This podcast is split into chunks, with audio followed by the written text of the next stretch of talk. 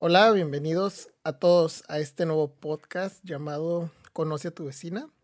En este podcast eh, planeamos tener conversaciones informales con mujeres que podrías encontrar en tu día a día, mujeres que podrían influir en tu vida de formas en las que no te imaginas. Normalmente en redes sociales estamos saturados de gente muy famosa, con millones de seguidores, sabemos el champú que usan, pero no sabemos nada de nuestras vecinas, de la señora de las tortillas, de la doctora de la esquina, la maestra de nuestros hijos, etcétera, etcétera. Entonces, la meta de este, de este podcast es darle una voz a esas mujeres que nos cuenten un poco de su historia, que nos digan cosas que a lo mejor ustedes quisieran escuchar, una perspectiva diferente al día a día.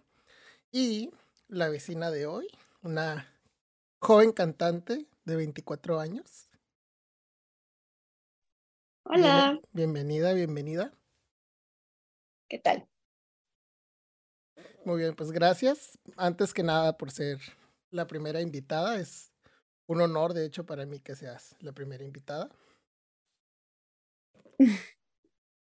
No, gracias por invitarme y gracias por darme la chancita de poder platicar contigo un ratito. Pues sí. Esperemos que al final de este podcast la gente que nos escuche también se sienta muy agradecido, agradecida por tu mensaje. Eh, empezamos, yo creo, un buen punto donde empezar para empezar a guiar esta conversación sería eh, tu opinión sobre la pandemia, el aislamiento. Ya vamos de salida, estamos actualmente en mayo 2021 un año y un mes después de que inició todo el proceso de aislamiento. ¿Cómo, cómo ha sido para ti? Wow, no, pues yo creo que para todos fue difícil. Fue complicado primero adaptarse a usar todo el tiempo el cubrebocas porque pues nadie está acostumbrado a traer, traer algo en la cara y además nos tocó como en el pleno calor, en la primavera, ya todo el mundo nadie quiere traer este, cosas en la cara y se cancelaron un chorro de conciertos, un chorro de eventos que tenía yo planeados pues para, para trabajar y así, ¿no? Pero sí, no manches, fue bien difícil. Adaptarnos y luego perder trabajos o perder la escuela fue, fue complicado. Y el mantenerse pues encerrados en casa sin poder salir, sin poder pues ir al cine o siquiera caminar a la playa porque pues yo vivo aquí en costa, en, o sea, en la costa de la playa, pues, y no poder ni siquiera bajar a la playa y caminar y mojarte tantito de los pies porque pues todo estaba pues cerrado y clausurado pues por, la, por lo mismo de la pandemia, ¿no? Me imagino que es de esas cosas que cuando lo puedes hacer todos los días no lo haces y en cuanto te dicen que no, lo quieres hacer y no puedes. Sí, ¿por qué somos así? No sé, no, no estoy generalizando. Ah, pero sí, eh, e incluso, como dices tú, acostumbrarse a hacer las cosas de nueva forma, ¿no? esto de las conversaciones digitales, a, a, mí se me hace súper interesante. De hecho, eh, una de las cosas que más hice durante este periodo fue escuchar podcast y de ahí nació la idea de iniciar mi propio podcast en el cual eres invitada el día de hoy. Gracias. Eh, pues a mí se me hizo... ¿Qué? Mm. Adelante. Ah, digo que a mí se me hizo muy cool que plantearas y que sacaras esta nueva idea. Se me hace muy interesante el hecho de darle la oportunidad a las personas que no tienen voz de darle sus cinco minutos de fama, ¿no? Y aunque sea, pues, de incógnito, se me hace muy genial que tengas esa, esa como, esta plataforma, pues, para poderle dar, pues, te digo, voz y voto a las personas que no lo tienen, o que se sienten calladas y tienen ganas de ser escuchadas también, ¿no? Claro, esperemos que en algún momento las personas que escuchen el podcast no solo seamos tú y yo y que llegue a muchas más personas. Eh, estoy emocionado de, de, escuchar las cosas que tienes que decir. Y pues ya con lo de la pandemia a un lado, mencionaste conciertos eh, como parte de tu trabajo y eso. ¿Cómo, ¿Cómo fue que llegaste a, o cómo llegó a ti la música y el deseo de comunicarte a través de ella con tu voz? Pues de hecho fue muy chistoso porque cuando yo era niña, mi hermano y yo nos íbamos a jugar a la calle, pues como Bill Millennial, ¿no? Y mi mamá en tiempo de vacaciones hacía de comer y nosotros salíamos todo el día a jugar en la calle fútbol o que con los vecinos o que el internet o que típico de que vas por las tortillas y te acabas el cambio en los videojuegos de la, de la tortillería, ¿no? Este, entonces, un día mi hermano salió sin mí porque yo tenía cosas que hacer aquí en la casa, no me acuerdo muy bien. Y cuando salí a la calle, mi hermano y yo teníamos esta costumbre de hablarnos con silbidos, pero no son silbidos, silbidos, son silbidos como gritados más bien, ¿no? Eh, él me lo enseñó a mí y yo lo adapté muy rápido. Y salgo a la calle y le hablo porque pues la comida ya estaba lista y pues un par de dragones los dos. y una señora se me acerca y me llama la atención, me dice como, oye, tú niña, necesito hablar con tu mamá. Y yo bien asustada dije, pues, ¿qué onda, no? Y pues dije, pues soy obediente, voy por mi mamá. Y sale mi mamá y resulta que esta señora es una maestra de canto, una maestra de ópera. Eh, y le dice a mi, a mi mamá que, que si ella pudiera hacer lo que yo hice, que ella no estuviera cantando de forma, o sea, dando clases de forma particular, sino sería como cantante internacional, ¿no?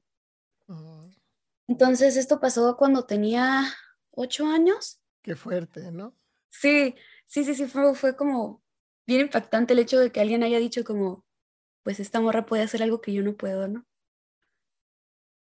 Entonces, este, pues así empecé a tomar clases desde los ocho años y siempre me gustó la música, ha sido algo muy presente en todos, pues todos mis días, ¿no? Todos los días escucho música, todos los días escuchas cosas. Y yo soy muy auditiva, entonces se me hizo muy fácil el aprender las cosas de forma rápida, ¿no?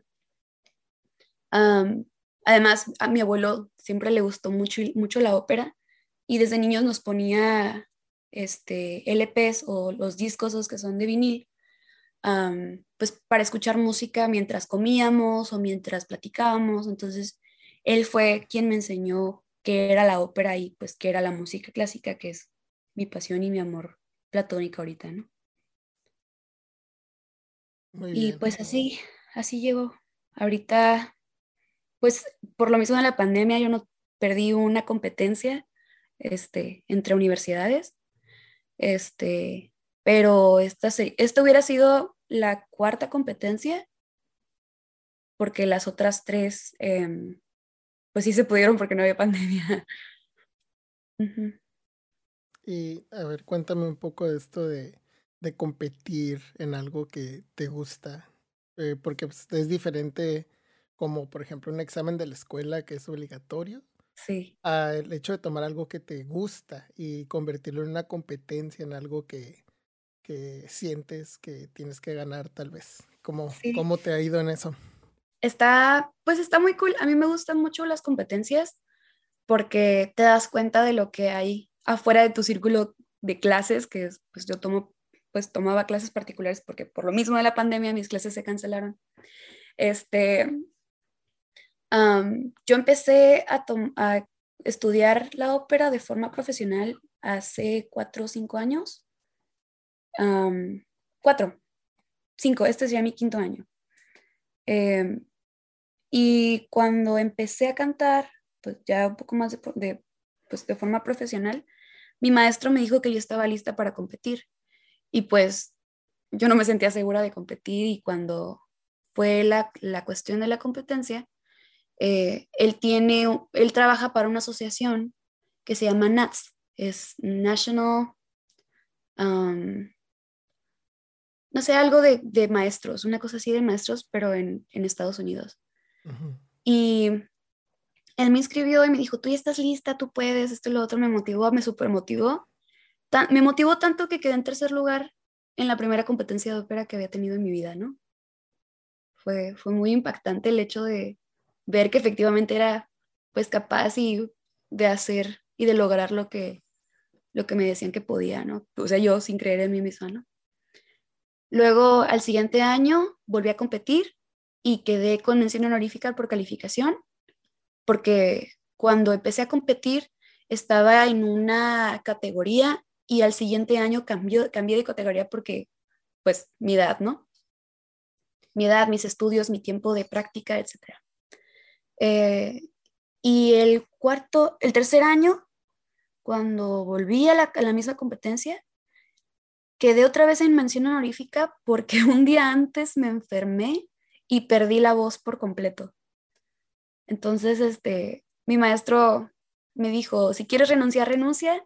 Y como no quise porque realmente quería, quería pues me preparé un año completo para competir y para no hacerlo era como, pues qué desperdicio de tiempo, ¿no? Este, y me dio esteroides, pude recuperar mi voz como dentro de lo que restaba del día. Practiqué con la pianista porque contratas una pianista para la competencia. Y la pianista me dijo que nunca me había escuchado cantar tan bien y dije, pues órale, qué chico. Y cuando, cuando voy a la competencia quedé otra vez en cuarto o quinto lugar. O, sea que si hubiera este, ido fuerte y saludable, creo que sí lo hubiera ganado el año antepasado. Entonces, acabas, acabas de, decir que fuiste a una competencia de canto sin voz. Sí. Es, Escuché correctamente. Entraste a una competencia donde lo que necesitas es tu voz y entraste sin tu voz. Sí, una, como unas tres horas antes de la competencia recuperé casi por completo el habla, ni siquiera la voz completa, porque pues la voz, las cuerdas vocales son un músculo y como estaban ya tan, pues tan deteriorados, pues se forzaron debido a los esteroides y pude tener la capacidad de hablar. Y mi es tanto mi entrenamiento que pude disimular el hecho de no tener voz. Lo que sí no pude disimular fue como la cantidad de aire que podía sacar, entonces me escuchaba como cansada a la hora de cantar. Y de hecho salió en la, en la reseña de los, de los jueces, porque cuando termina la competencia te dan sus reseñas. Ah. Y, este, y decía ahí, este, te escuchabas muy cansada y yo, sí, pero no, no comprende lo que hay detrás. Entonces, este, sí, me fui a la competencia sin voz un día antes, fue divertido. Interesante uso de palabra eh, que digas divertido, pero yo diría más como intenso, dedicado. Sí. Es que para mí, para mí la cuestión intensa y la cuestión de dedicación me es muy divertida. Me es, divierte. Es una buena forma de verlo, es una buena perspectiva. Oye, una historia para, para contarle a, tus nietos, ¿no? A los, a, los hijos de tus amigos. Para la posteridad. Está, está muy intenso, muy interesante eso que acabas de platicar. Este, eso, pues tu dedicación obviamente se nota en, tu historia y en, tu pasión por el canto, ah, esa dedicación en que otros, en que otros como aspectos de tu vida se deja, se deja presentar. Pues, mm, curiosamente, siento que para lo que estoy más dedicada es eso. Sí, sí le dedico tiempo a mi familia, sí le dedico tiempo pues a mi pareja, le dedico tiempo a mis amigos, eh, tengo uno que otro proyecto por ahí este, circulando y sí les dedico tiempo, pero la dedicación completa y mi, mi, mi, concentración completa y total, o sea, de sumergirme nada más en el canto. Curioso, es muy curioso. Sí, pues es eh, cuando, cuando sabes lo que te gusta, es más fácil perderse en ello, ¿no? Frases, frases históricas, de verdad no recuerdo quién la dijo, pero cuando sabes a dónde vas, el mundo te abre las puertas. Sí. la cosa es que yo a veces siento que todas las puertas se me cierran y trato de treparme por las ventanas también. Eh, hablando como analógicamente, ¿no? Se entiende perfectamente y creo que va de acuerdo a lo que has mencionado hasta ahorita con tu, con tu dedicación extrema de cantar sin voz. Sí. Creo que solo sería adecuado que encontraras una, una ventana, una tubería por donde colarte. Excelente. Pues qué fuerte, la verdad. Eh, Y que es en cuestión al canto, antes, de, antes de a lo mejor pasar a algún otro tema, eh, ¿qué sigue eh, en este año de pandemia que no has, dices que no has competido, no has tenido clases, qué has hecho para mantenerte y, y qué sigue para post pandemia que aparentemente estamos cerca de regresar a la normalidad? Sí, ay, me muero de ganas. Parece que hay otro, otra competencia eh, igual interuniversidades eh, en Estados Unidos. Tengo un proyecto con un amigo mío que estamos creando canciones entre él y yo. me está enseñando a rapear, lo cual es muy divertido y muy raro, como ha cantado ópera y le gusta rapear, ¿me explico? Está como medio, medio extraño y, ahí le ando, le ando agarrando la onda, está muy, está muy raro y, y cool al mismo tiempo. ¿Qué más? Tengo planes de sacar videos porque se me hace muy, bueno, muchas, muchas, personas, muchas personas me han dicho que porque no tengo videos en redes sociales, pero aunque no te lo creas, soy muy tímida y no me gusta tener la cámara en la cara y prefiero, prefiero solo competir o solo presentarme en, hoteles, porque en el otro lado me presento en hoteles, o ir a conciertos de amigos y cantar para ellos o cantar con ellos. Eh, pero que yo haga como videos de forma profesional nunca, entonces hay un, está un proyecto en pie con respecto a eso. Súper, eh, te, te, ofrezco una perspectiva diferente a eso. Estamos, vivimos en una época donde, donde Siri sabe todo. Sí. Entonces, si no te da pena hacerlo enfrente de Siri, que no te dé pena hacerlo enfrente de tus amigos. Sí. Sí. La cosa es que no me da pena. soy tímida, pero no me da pena hacer las cosas. No sé si, si tiene algún sentido eso. Em, quiero imaginar que tiene sentido para ti en práctica. Sí. Y si alguien que esté escuchando puede identificarse con eso, estoy seguro que van a saber exactamente lo que estás diciendo. Entonces, no creo que necesites explicarlo más de, de, lo que lo estás explicando ahorita. Muy bien. Creo que es a interpretación y, y quien, quien, el que sabe, sabe. Me parece excelente. Pues, eh, como, como sabes o como están notando ahorita, eh, bastante impersonal el podcast, pero si alguien quiere saber más acerca de la música de nuestra vecina de hoy, eh, estoy seguro que le, le, va a gustar como compartir. Este, dejo en forma de texto y de links por ahí en algún lugar los datos, ya que me los proporcione. Mm, eh, una, de las, una de las preguntas que fueron como la base de para mí iniciar este podcast porque el mensaje, el mensaje para mí es como, ¿qué es lo que tú quisieras que la gente supiera de ti o alguna experiencia que puedas platicar? Eh, ahorita hablamos de tu carrera musical y de cómo surgió todo eso. Me gustaría, me gustaría que hicieras un ejercicio mental y me dijeras algo como ¿Qué mensaje te dirías a ti misma, a tu yo, perdón, de hace cinco años? Algo que le, si quisieras decírselo y pudieras decírselo en este momento. Wow, qué fuerte. Pues mira, primero como para contexto, yo durante toda la pandemia tuve una estoy tratando como de reconectar conmigo y de hacerme una persona más fuerte, fuerte emocionalmente y fuerte, pues también físicamente. Em, pero tuve como un despertar muy peculiar esta, estos últimos meses y algo que me hubiera gustado haber entendido desde, o sea, hace cinco años, es que no le tengo que tener miedo a las cosas, no le tengo que tener miedo a las personas. No tengo por qué temer a crecer, no tengo por qué tener miedo a, a lastimar por el hecho de decir lo que estoy pensando. Porque cuando pues crecí, se me enseñó a solo callar Y la única forma en la que yo encontré pues salida a todas estas emociones pues fue mediante la música, ¿no? Entonces, algo que a mí me hubiera gustado haber entendido, que entiendo ahora, es que no le tengo que tener miedo a los sentimientos ni a las emociones.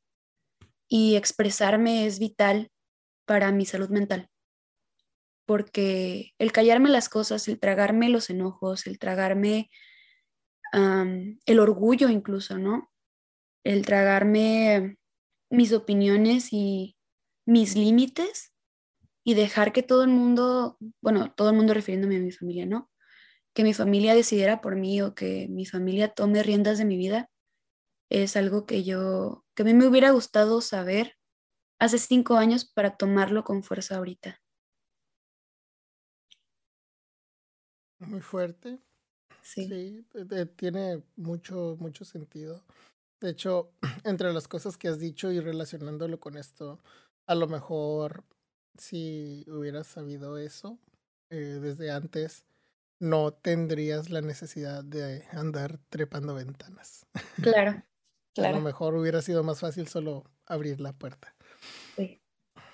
Muy bien. Eh, esperemos que en algún momento mucha gente escuche esto y, y les sirva para, para una reflexión a su estado presente y que no se convierta en un mensaje a su yo de hace cinco años, sino una oportunidad para cambiar las cosas en el aquí y en el ahora. Claro. Eh, para continuar con esta misma, pre, esta misma como pregunta o como una pregunta de seguimiento, ¿qué, ¿qué, mensaje, y esto es relevante porque vi este, la vecina dentro de cinco años va a poder escuchar este mensaje. Ok. Entonces, ¿qué te gustaría decirle a tu yo de cinco años en el futuro? Wow. ¿Qué le diría yo a mi yo de cinco años, yo del futuro? Hmm. La pusiste complicada, ¿eh? Porque regularmente yo no pienso en el futuro, pienso más bien en el ahora. Pero si tuviera que decirme algo sería, pues, sé valiente y amárrate un huevo. Ah, sí, eso sería. Sé valiente y amárrate un huevo. Y, y, eso, y eso a qué, eso cómo tiene relevancia ahorita en, en tu presente, porque fíjate por, qué chistoso, ¿no? Porque para mí tiene mucho sentido, ¿no? Porque pues estoy hablando conmigo pero en mi casa siempre se ha usado como de, pues si no te gusta, pues amárrate un huevo. O si no te gusta, pues acátate, ¿no? O pues, ajá, pues tiene pues en la misma connotación. Pero para mí el ser valiente implica crecer, implica madurar y tomar decisiones que no quieres hacer. Implica dar un paso al frente y decir, pues de aquí soy, ¿no? y de aquí no me van a sacar y estas son mis reglas y vámonos con todo y agárrate un huevo porque te va a doler, pero es necesario. Muy bien, muy bien. Pues abro, abro el, abro el espacio para que si hay algo que tú quisieras transmitir a través de este podcast, mm, a, a lo mejor dirigido a alguna persona en específico, a lo mejor algo en general, pero a lo mejor algún pensamiento final, este, ¿cómo se dice en inglés? El closing statement. sí. Este, pues, yo creo que el crecer y el hacerte responsable son cosas difíciles. Son cosas que se tienen que hacer y que no todo el mundo quiere hacer el crecer, madurar y hacerte responsable de ti, de tu alrededor, de las cosas que necesitas, el comer, el bañarte, el este, arreglarte, lavarte los dientes. tu salud mental súper importante. creo que es importante siempre, así como nos lavamos los dientes, así como comemos todos los días, hay que cuidar de nuestra mente y de nuestra cabeza y de nuestros sentimientos y nuestras emociones. Porque es importante saber qué es lo que estamos sintiendo, porque el hacerte responsable de tus sentimientos y tus pensamientos, no cualquiera lo puede hacer. Es muy difícil afrontar, afrontarse a, a uno mismo, a los errores que ha cometido uno. Es difícil el ser pues voraz con tus emociones y decirle a tu cabeza, esta no soy yo. Estoy hablando como, como hacia mí, ¿no? pero pensando en voz alta. Sí, continúa, para eso es, el espacio.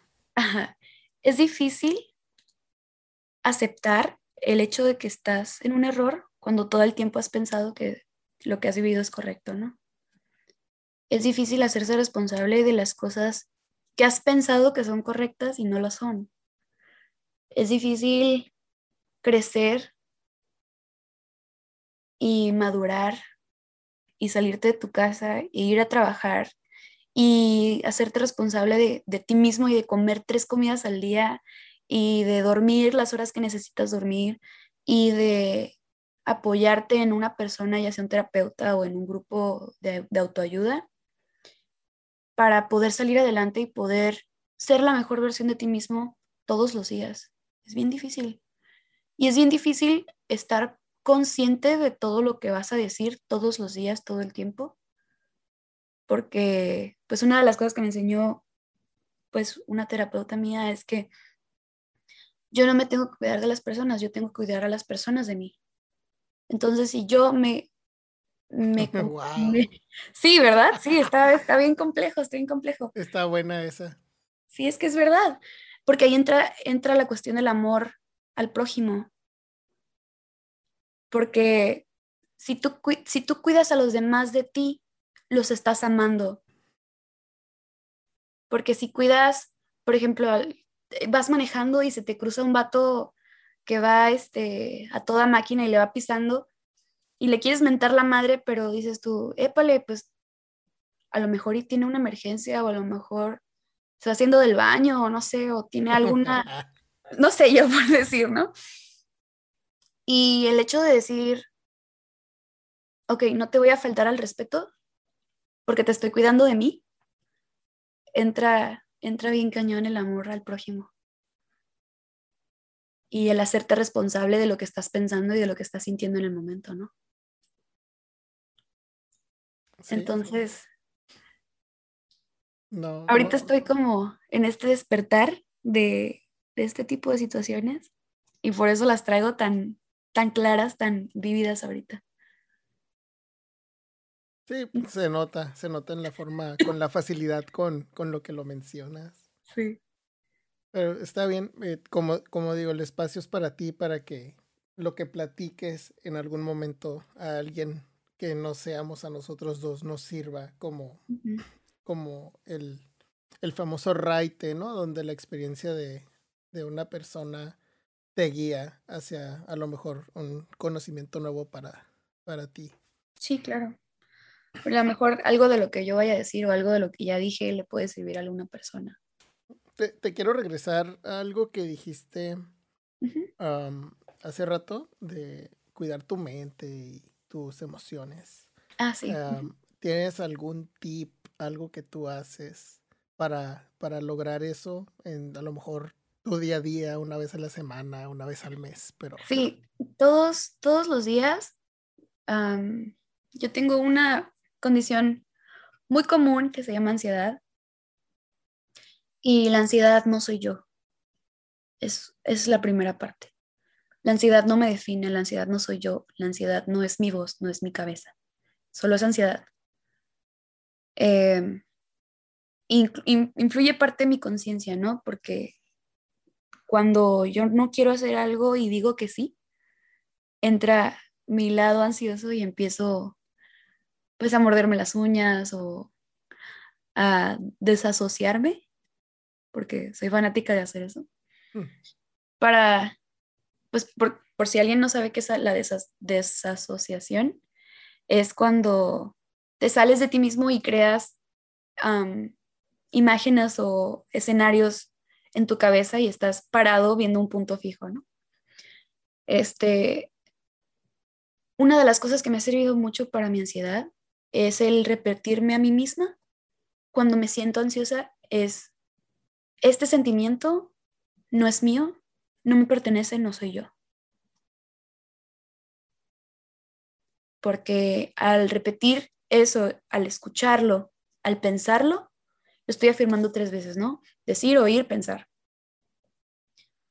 a mí me ha servido un chorro eso porque es verdad, la mente es muy cochina. Mi mamá siempre me ha dicho esa frase, ¿no? La mente es muy cochina. Porque, por ejemplo, típico de las mamás, ¿no? Que sales y están todas preocupadas y muertas de la angustia, que porque dónde estás, que dónde, por qué no has llegado, esto y lo otro. Eh, ahí, ahí influye la parte de la mente porque a mí me ha tocado que mi mamá me dice, es que cuando sales, yo no sé qué es lo que te puede pasar, porque cuando no me contestas el teléfono, yo pienso que te, hicieron esto y esto y esto y esto. Entonces ya empieza su mente a maquinar eso, esas cosas y terribles. Sí, te suenan, ¿no? O sea, como que suena bien familiar. Mamás, mamás latinas. Sí, mamás, mamás en general también. Yo conozco muchas mamás así. No latinas específicamente, pero también conozco mamás así. Este, y ese mismo pensamiento nosotros lo generamos cuando pasa alguna situación. Por ejemplo, en mi caso, que mi novio no me contesta, ya lo chocaron porque él trabaja como, como conductor. Ya lo chocaron, este, ¿por qué no me contesta el teléfono? Eh, a lo mejor eh, se le puncha una llanta, o sea, pero ni al caso, de que él está sentado en el baño y yo acá en mi cabeza imaginando cosas que ni al caso, ¿no? le llegó por un café, ¿no? Sí, sí, sí, y llegó por un café o está comiendo o no sé, está pagando recibos o trae un viaje, ¿no? Bien chistoso. pero sí, o sea, el, ese, ese tipo de pensamientos o ese tipo de pues raciocinios son los que están pues más tóxicos que Chernobyl, ¿no? Porque ¿cómo, cómo se te ocurre que piensas lo peor y, y resulta que ni el caso, ¿no? Entonces, este, ahí empieza, ahí empiezo yo como a decir, ¿sabes qué? Esta no soy yo, ¿qué pedo? porque estoy pensando en esto? Ni al caso, ¿sabes qué? Voy a distraerme, voy a ocuparme este, en, hacer otra cosa y en dejar de pensar y en dejar que mi cabeza siga maquilando cosas que ni al caso. ¿Puedes, ¿puedes repetir la frase? ¿Cuál? La, la que dijiste que te repites cuando entras en tu modo ansioso. Ah, este, primero que me cacho que estoy haciendo eso, digo, pero aguántate, no es cierto, o sea, lo que estoy pensando no es verdad, lo que estoy sintiendo me lo estoy creando yo sola, no está pasando esto, relájate y ocúpate. En primera, ¿no? Pero, pero lo, dijiste, lo dijiste en una frase. Quiero que repitas esa frase como para que quede centralizado. Ah, ok. Este, esta no soy yo. Esto no está pasando. Esto no me define. Gracias. ¿Es esa? Según yo es esa. Ah, ¿Era eso o era algo así como, eh, si lo recuerdo correctamente, era como este pensamiento, no soy yo? Ah, sí. es que a veces las palabras me salen así tal cuales y no, no tengo yo como un mantra tal ah, cual. Ah, ok, no es un, es lo, es a lo que iba, no es un mantra que No es un mantra, podría serlo, podría serlo si lo puedes como reconfigurar en una, en una sola oración, pero a mí me funciona que sale así normal, natural, sin, ajá. Sí, no, es que me, me, quedó, me quedó muy sonada la frase y sí quería como volver a la frase en sí, porque la explicación pues ya venía con mucho más contenido, ¿no? Pero la frase en sí a lo mejor es algo que a alguien le puede servir en un futuro si llega a sentirse de esa forma, que lo pueda tal vez tomar como un mantra y que se paren y digan, ¿saben qué? Este pensamiento no soy yo. Y de ahí como tratar de volver a plantar los pies en la tierra. Sí, sí, sí. Em, pues como mantra tal cual podría ser, este no soy yo, este pensamiento no es mío, me voy a ocupar. Podría ser como a grandes rasgos, ¿no? como desmenuzando todo lo que ya dije. Em, este pensamiento no soy yo. ¿Cómo dije? Se me olvidó. Eh, este, esta, dijiste, esta no soy yo, este pensamiento no es mío, me voy a ocupar. Sí, sí, precisamente. Va. Perfecto, gracias. Quedó, quedó como entre comillas. Es como un cállate y ponte a hacer algo, ¿no? Sí, exactamente. Es que es eso. Es callar la mente cochina y, y ocuparte en lo que realmente es importante, que es, en mi caso, terminar una tarea o terminar un trabajo o lavar los platos, ¿no? Porque pues no solo se trata de solo eso, ¿no? Porque la ansiedad puede estar a cualquier hora, en cualquier momento, cualquier día. o sea. Sí, claro. Muchas veces la, la, pura acción de empezar algo y terminarlo puede ser como un catalista para, para un cambio positivo, ¿no? Porque. Sí. Y sabes, a mí me pasa mucho, lo hago de, forma inconsciente, pero últimamente me he cachado que voy a empezar una tarea, por ejemplo, como ejemplo así como banal, lavar los platos. Y ya estoy acomodando los platos porque a mí me enseñaron de una forma que primero acomodas los platos, luego los enjuagas, le quitas toda la comida, luego los tallas, luego los vuelves a enjuagar y luego los acomodas. Porque mi mamá siempre ha sido muy metódica. Entonces, así fue como yo aprendí a lavar los platos. Entonces, cuando estoy acomodando los platos, se me viene algo a la mente y ya dejé de, de acomodarlos y me salto de pasos y digo, espérate, pues, ¿qué onda, no? Pues, o, o que estoy hablando por teléfono con alguien y y me dice algo que me saca de onda y empiezo a maquilar y mi cerebro empieza a sacar cosas que ni al caso y empieza la mente cochina a desmenuzar cosas que ni siquiera tenían sentido y que ni siquiera habían pasado y que ni siquiera tenían como el, sentimiento o siquiera la, la, frase original, o sea, ya desmenuzado y volteado como huevo frito, o sea, feo, feo, feo. Entonces ahí es cuando entro yo y digo, espérate, espérate, esta no soy yo, es mi ansiedad hablando esta, este pensamiento no es mío, mejor me ocupo y termino mi labor. Entonces el, el, ocuparse es como un sigue donde estabas. Ajá. Pues, es un retoma lo que estabas haciendo. En cuestión de cuando te distraes, ¿no? Porque es muy diferente ese tipo de, de, situación que platicas donde estás haciendo algo y te distraes y regresas. Claro. A, por ejemplo, que tengas algún tipo de, de situación ansiosa y lo que necesitas hacer es como centrarte otra vez en la realidad actual y no maquinar las cosas como dices. Claro. O también me pasa que cuando estoy en conversaciones con otras personas o, no sé, en un grupito, en un círculo platicando y alguien dice algo y me detona algo y me, me desasocio y me voy y me pierdo en mi mundo y ya estoy ahí desmenuzando lo que, lo, o sea, de que primero dijo Puede ser como papel de baño. Yo dije, ¿habré comprado papel de baño? No, no creo que no compré papel de baño. ¿Habré puesto rollo de papel en el baño? ¿El baño estará limpio? Y empiezo a hacer esta como bola de nieve de pensamientos que ni al caso. Entonces ahí es cuando entro yo y digo, espérate, espérate, este pensamiento no es mío, esta no soy yo. Concéntrate y regresa a la conversación porque te estás perdiendo de lo bueno, del sazón, de la conversación, del estar presente con tus amigos o con quien sea que estés. Sí, muy, muy importante esa parte.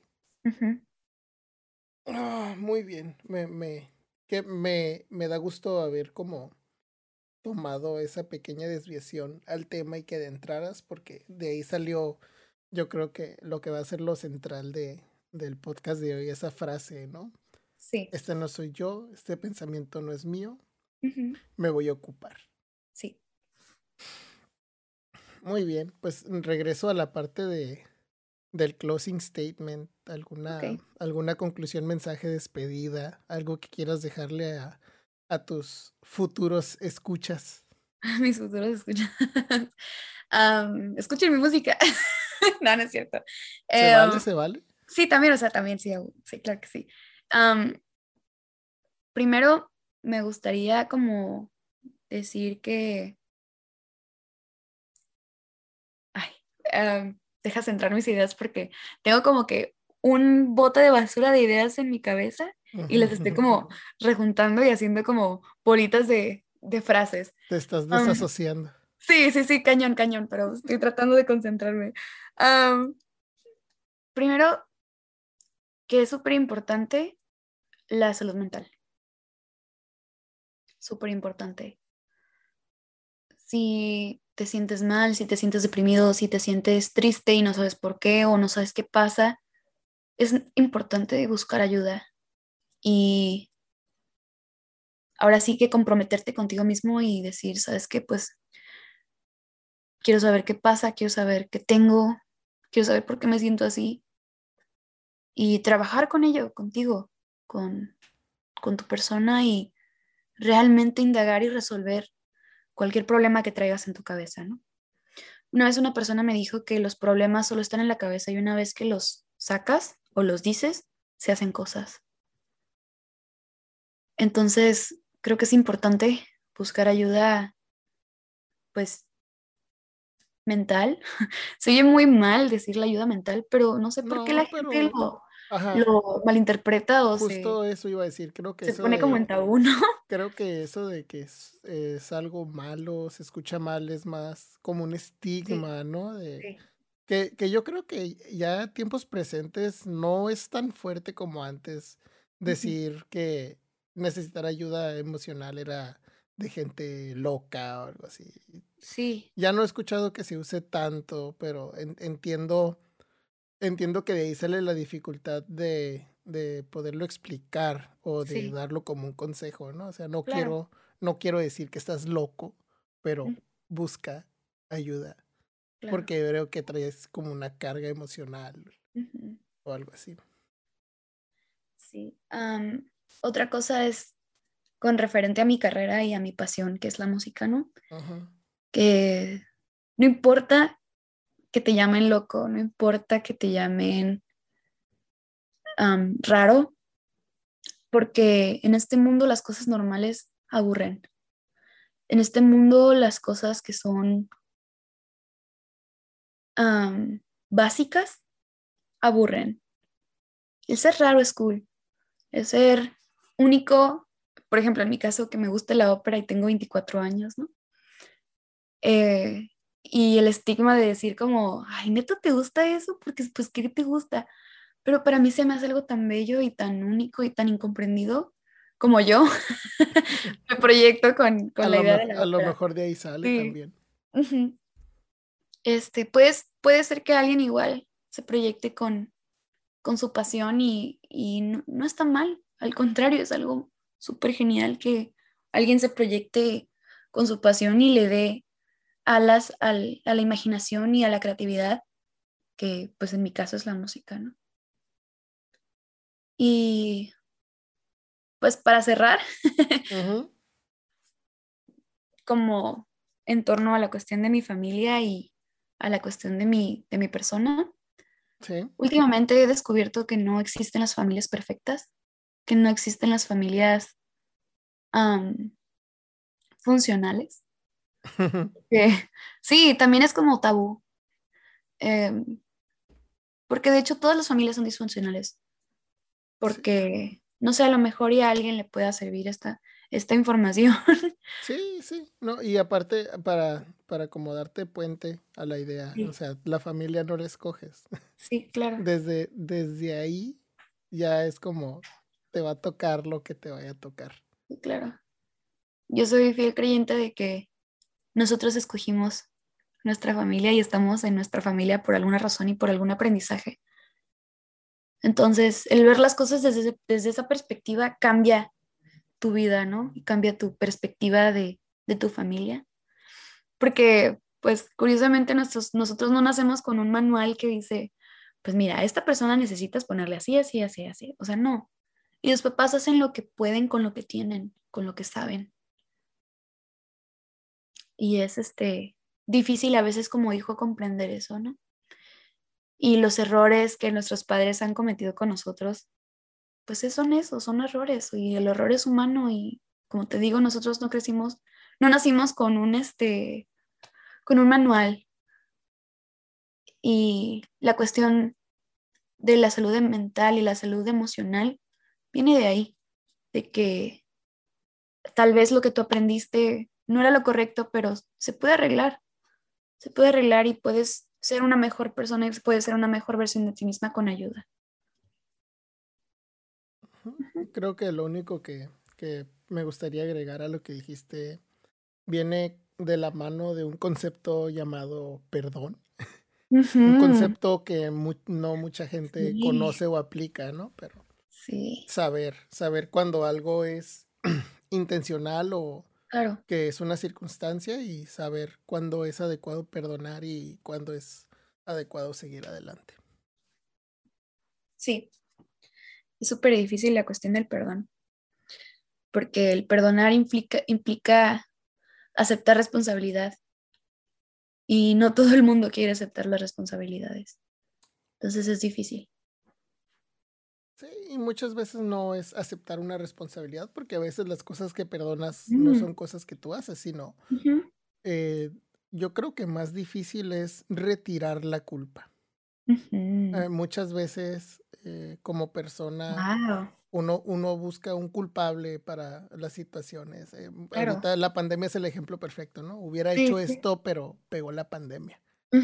Entonces, en, cuestión, en, en, cuestiones interpersonales, el perdón muchas veces es retirar la culpa, dar entender que a lo mejor tus padres no, no, no intencionalmente trataron de hacer tu vida más difícil. Claro. Y quitar ese, e, esa idea de es culpa de ellos, sino pensar, hicieron lo que pudieron y ahora, me, y ahora me toca a mí, ¿no? Me toca a mí, ahora que ya estoy a cargo de mi vida de alguna manera u otra, me toca a mí tomar eso que hicieron ellos y sacarle eh, lo, lo, mejor, lo mejor que se puede.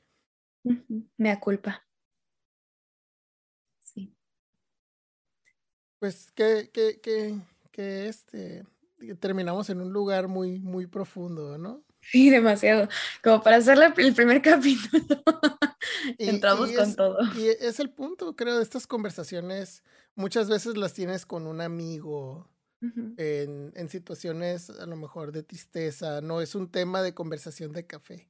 Claro. Eh, y por eso me gustó mucho la idea de iniciar esta, este, este proyecto del podcast y, y ver a dónde nos lleva, porque escuchar los testimonios de otras personas creo que ayuda mucho en, bueno, para gente que, que a lo mejor lo pueda ver de esta forma, como tomar la experiencia de, de alguien más y, y, y, y, tomarlo como un mapa o, o una opción más sobre cómo encaminar también la vida de uno, ¿no? Porque, o sea, como regreso a la introducción, ¿no? Y el propósito del podcast es como, no me sirve de nada saber el champú que usa Belinda, ¿no? Claro, claro. Pero tristemente es lo que se ve hoy en día, o sea, las personas que tienen más seguidores y que ponen contenido más irrelevante a la vida de, de una persona ordinaria, se puede decir son las personas de las cuales todo el mundo sabe todo lo que está pasando, ¿no? Sí. Y como tú dices, hasta el champú que usan. Eh, y a lo mejor a veces lo que te hace falta escuchar no es como el testimonio de alguien famoso quejándose de algo que le pasó, sino a lo mejor el hecho de que sepas que existe una persona que entró a un, un concurso de canto sin voz. Ah, Sí. Sí, sí te baja un poquito del, del globo en el que andas volando cuando estás dándole a tu feed de Instagram. Y es como, güey, o sea, las personas, no nada más los famosos son capaces de hacer cosas extraordinarias, ¿no? También tu vecina, por eso el nombre del podcast. Gracias por eso. No, gracias a ti. Me, me encantó la conversación y eh, en el futuro, si te quieres echar otro episodio, estaría súper abierto. Sí, claro que sí, siempre. Hablar de más cosas. Tengo un tiempito para ti, claro que sí. Muy bien, entonces, eh, para los que quieran saber más de nuestra vecina de hoy, eh, eh, me imagino que sí vas a querer compartir redes o algo así. Entonces, me pasas ahí los links y los pongo en la, en la descripción de, del episodio para que la gente pueda dar ahí clics y, y darle follow. Para que sepan el champú que usas tú. Curiosamente, sí. A mí me gusta hacer mi champú. Ese es tema para otro podcast. Es tema para otro podcast. Pues muchas gracias. eh, espero poder tener una conversación así contigo pronto y si tienes alguna despedida que dar, terminamos el podcast con eso.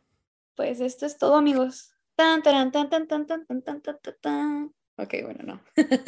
tan, tan, tan, tan, tan, tan. Nos vemos a la próxima. Bye.